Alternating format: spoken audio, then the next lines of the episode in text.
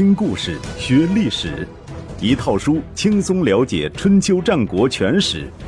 有声书《春秋战国真有趣》，作者龙震，主播刘东，制作中广影音，由独克熊猫君官方出品。第二百一十五集，乐毅率五国联军大破强齐二。乐毅伐齐。公元前二八四年，燕昭王封乐毅为上将军，征发全国军队出征齐国。赵惠文王也以相国印授乐毅，表示乐毅有指挥赵军的权利。秦国派都尉司离率军与燕赵两军会合，韩魏两国也派出部队。于是组成了浩浩荡荡的五国联军，在乐毅的统一指挥下，取道灵丘（今山东省高唐），进入齐国。这个时候，齐闵王终于醒悟了一件事，派人将苏秦抓了起来，拉到临淄大街上，处以车裂之刑。春秋战国时期的刑罚虽然残酷，但在史料记载中。被判车裂之刑的人不超过十个，因为车裂之刑实在是太残酷了。如果不是罪大恶极之徒，一般都不会使用这一酷刑中的酷刑。由此可见，齐闵王对苏秦的恨。假如他知道苏秦做这一切，并非出于对齐国的恨，也不是出于对燕国的同情。更不是为了什么荣华富贵，仅仅是为了完成作为一个纵横家的收山之作，为了让后人在史书上苏秦这个名字前冠以“纵横家”三个字，又会作何感想呢？他或许会对人世的无常发出一声感叹吧。就像这片四分五裂的大地一样，苏秦最终走向了四分五裂。对于这一结局，苏秦早有心理准备。他用微笑迎接了逮捕他的士兵，也用微笑面对了成千上万唾骂他的临淄市民。直到五辆马车将他整个身体拉直的时候，他才略带惊慌地说了一句：“痛。”是不是痛并快乐着，后人不得而知。做完这件事后。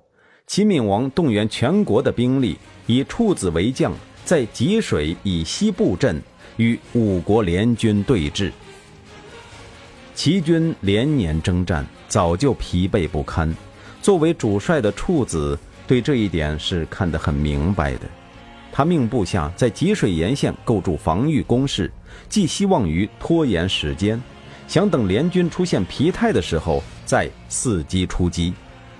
然而，这一正确的作战方略被临淄城内的齐闵王视为懦弱。他不断派出使者，督促处子主动出击。处子坚决不从，齐闵王失去了耐心，派人给处子带话说：“你再不战，我灭你九族，挖你祖坟。”这句又狠又傻的话，决定了齐国的命运。处子左右为难，出战必败，不战必死。于是，按照齐闵王的旨意出击。两军刚一接触，处子便在中军鸣金收兵。齐军本来就没有战意，四下逃散。联军趁势掩杀，不费吹灰之力便赢得了济西之战的胜利。事后，乐毅不无遗憾地说：“我本来还想和处子好好打一仗，但是已经没有机会了。处子还没等战斗结束。”就独自驾车离去，不知所终。济西之战后，秦、韩、赵、魏军撤军回国，只有乐毅率领燕军继续东进，越过齐国长城，逼近临淄。齐将鞑子临危受命，收拾残兵败将，退守秦州，也就是临淄以西，企图保卫临淄。鞑子向齐闵王提出。齐国现在已经到了最危险的时刻，请大王将府库里的钱财全拿出来分给将士们，好让他们感恩戴德，拼死杀敌。齐闵王一听，脑袋摇得跟拨浪鼓似的，连声说：“那怎么行？”讲了半天，又说：“联军不是已经撤走了吗？现在只剩下燕国的部队，你难道还对付不了？寡人平时让你们养尊处优，到了关键时刻都派不上用场，莫非都是南郭先生？”顺便说一句，齐宣王喜欢听吹竽，而且喜欢听合奏。因此，宫里养了三百人的庞大乐队，乐师们个个都享受士族待遇。有位南郭先生根本不会吹竽，但是混杂其中，每逢演奏就做做样子，不发出声音，居然也混了多年。齐闵王即位后，喜欢听独奏，命乐师一个一个登台献艺。南郭先生一听，赶紧脚底抹油，偷偷溜走了。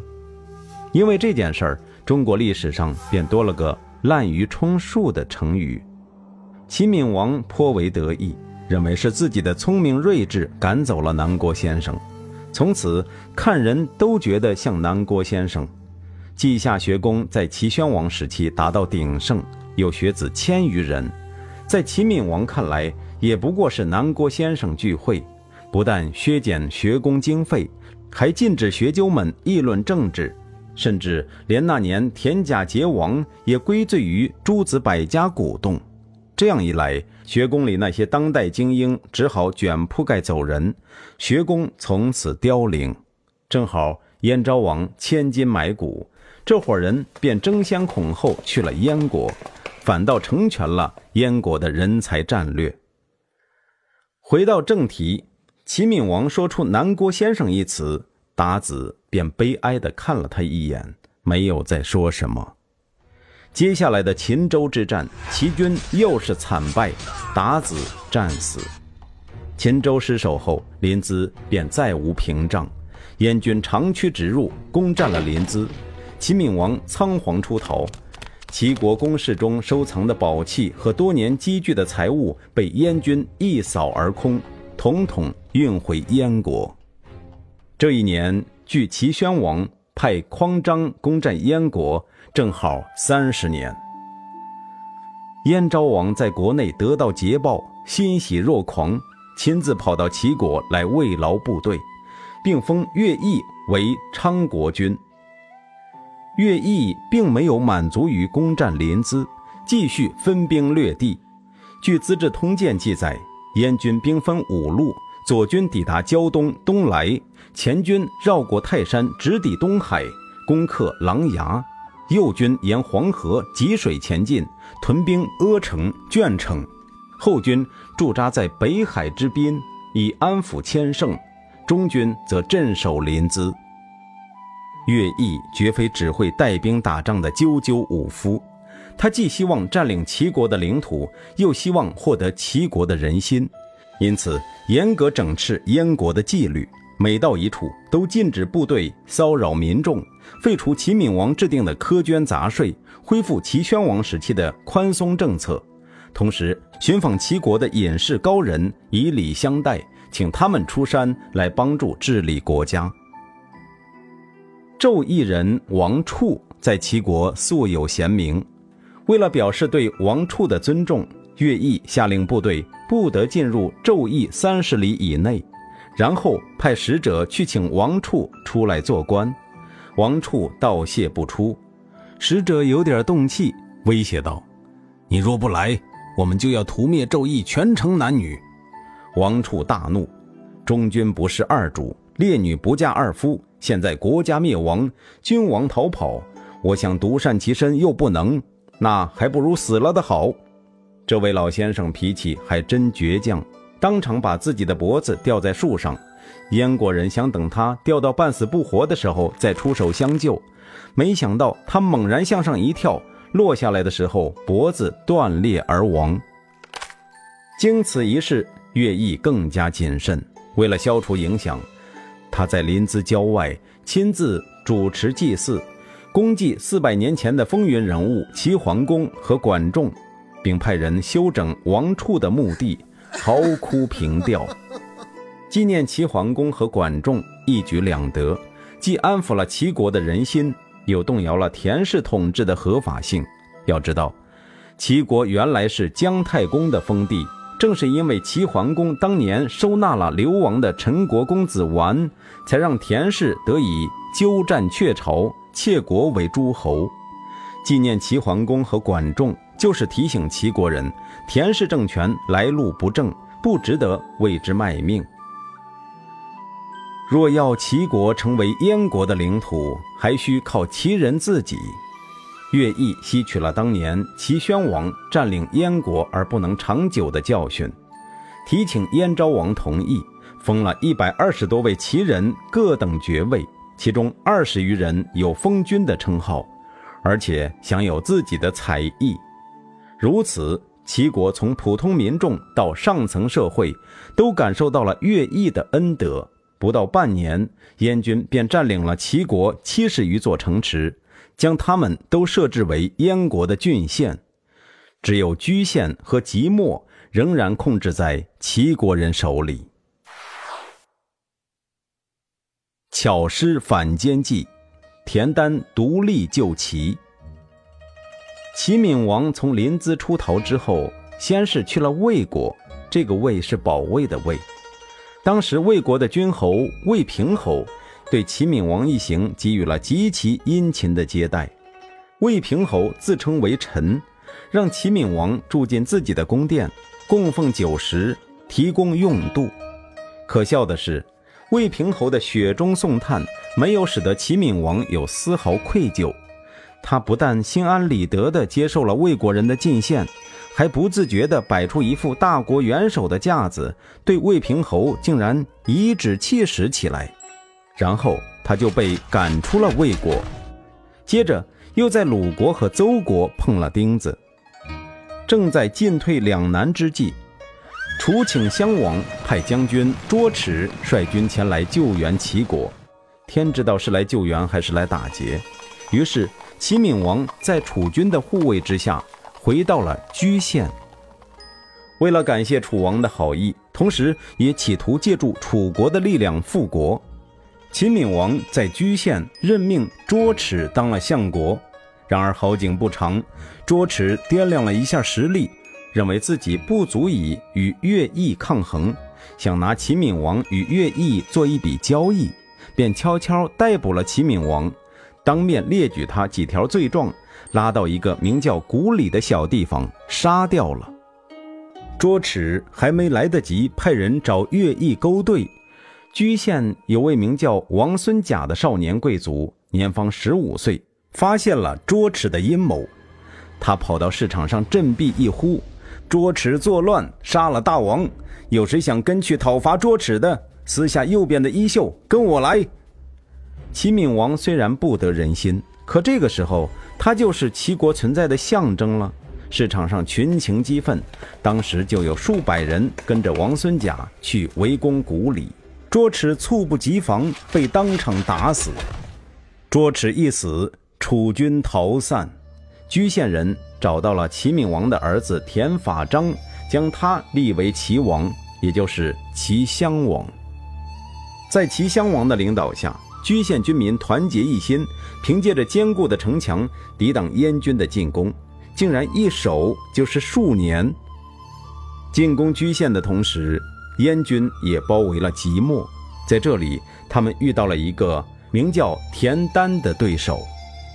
据《史记》记载，田丹是齐国王室的分支子弟，家族地位平平。齐闵王当政的时候，田丹仅仅是临淄的一名市场管理员。默默无闻地做着一些收管理费的杂碎工作。如果不是燕军入侵，他或许将继续默默无闻下去，不会在历史上留下自己的名字。燕军攻破临淄的时候，王室贵族争相逃跑，田丹也带着家人逃到了安平。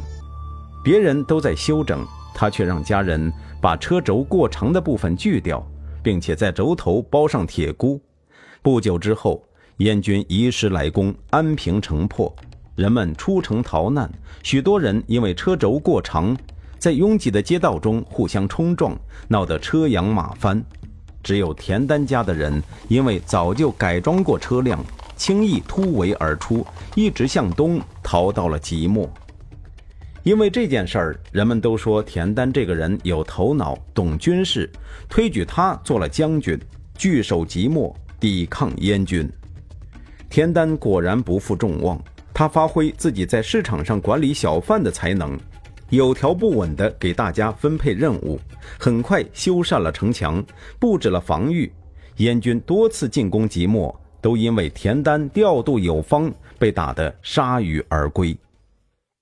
对于乐毅来说，居县和即墨这两座城池变成了他灭齐大业的眼中钉、肉中刺，但他还没有什么好办法。乐毅知道，齐国是一个历史悠久的国家，有自己的文化认同感，对于燕国这样一个外来征服者，很难在短时间内彻底臣服。居县和即墨的坚持抗战，更能说明齐国人此时的心态。攻克城池不难，难的是收服人心。他希望以一种润物细无声的方式，将齐国最后的堡垒渗透，让他们自动开门投降。从此，齐燕一家不分彼此。日子一天天过去，与居县和即墨的坚韧不拔相比，这场战争的主使者燕昭王倒是日渐衰老起来。他没有等到乐毅班师回朝那一天。于公元前二七九年，在继承去世，大子即位，也就是历史上的燕惠王。燕惠王原来与乐毅有些过节，具体有什么过节，正史上没有记载，只有明朝冯梦龙杜撰，说燕惠王还是大子的时候，听信了旁人的谗言，曾经向燕昭王进言。乐毅能六月下七十余城，为何数年下不了居县和即墨两城？恐怕是想自立为齐王。燕昭王大怒：“我燕国之仇，全凭了昌国君才得以报。这样的大恩大德，就算他真想当齐王，难道不应该吗？”命人将大子拿下，打了二十仗，然后还派人到齐国，要拜乐毅为齐王。乐毅对天发誓，不敢接受。燕昭王得意洋洋地说道：“我就知道乐毅不是那种人嘛。”看这样的描写，似乎燕昭王倒是个心思颇重的人。事实上，也不排除这种可能。读者姑妄听之吧。等到燕惠王即位，身边有几个奸佞之臣，嫉妒乐毅的功勋，时常在他耳边说乐毅的坏话。更让他对乐毅不满。田丹得到这个情报，派人到燕国散布谣言，说齐王已经死了好几年了，区区即墨和居县却屹立不倒，这都是因为乐毅心里有想法呀。所谓乐毅心里的想法，就是自立为齐王。但是，当时齐国的人心尚未完全归附，他必须花更多的时间和精力。来做收买人心的工作，因此故意放松对居县和即墨的进攻，好有借口待在齐国，以待时机成熟。这与燕惠王的怀疑不谋而合。田丹派来的间谍还煞有介事的传播，像乐毅这样温吞吞的将军，齐国人一点也不怕，只怕燕王派齐杰这样雷厉风行的将领来，那即墨和居县就惨了。齐杰正好是燕惠王的亲信，是个好大喜功之徒。燕惠王听到这些谣言，没有太多犹豫，决定派齐杰到齐国替代乐毅。乐毅交出兵权，没有再回燕国，而是中途改道去了赵国。赵惠文王得到乐毅，有如喜从天降，封他为望诸君，食邑观金。而且有意广而告之，让天下人都知道乐毅在为赵国服务。寡人有乐毅在手，看你们谁还敢欺负寡人？赵惠文王大概是怀着这样的想法吧。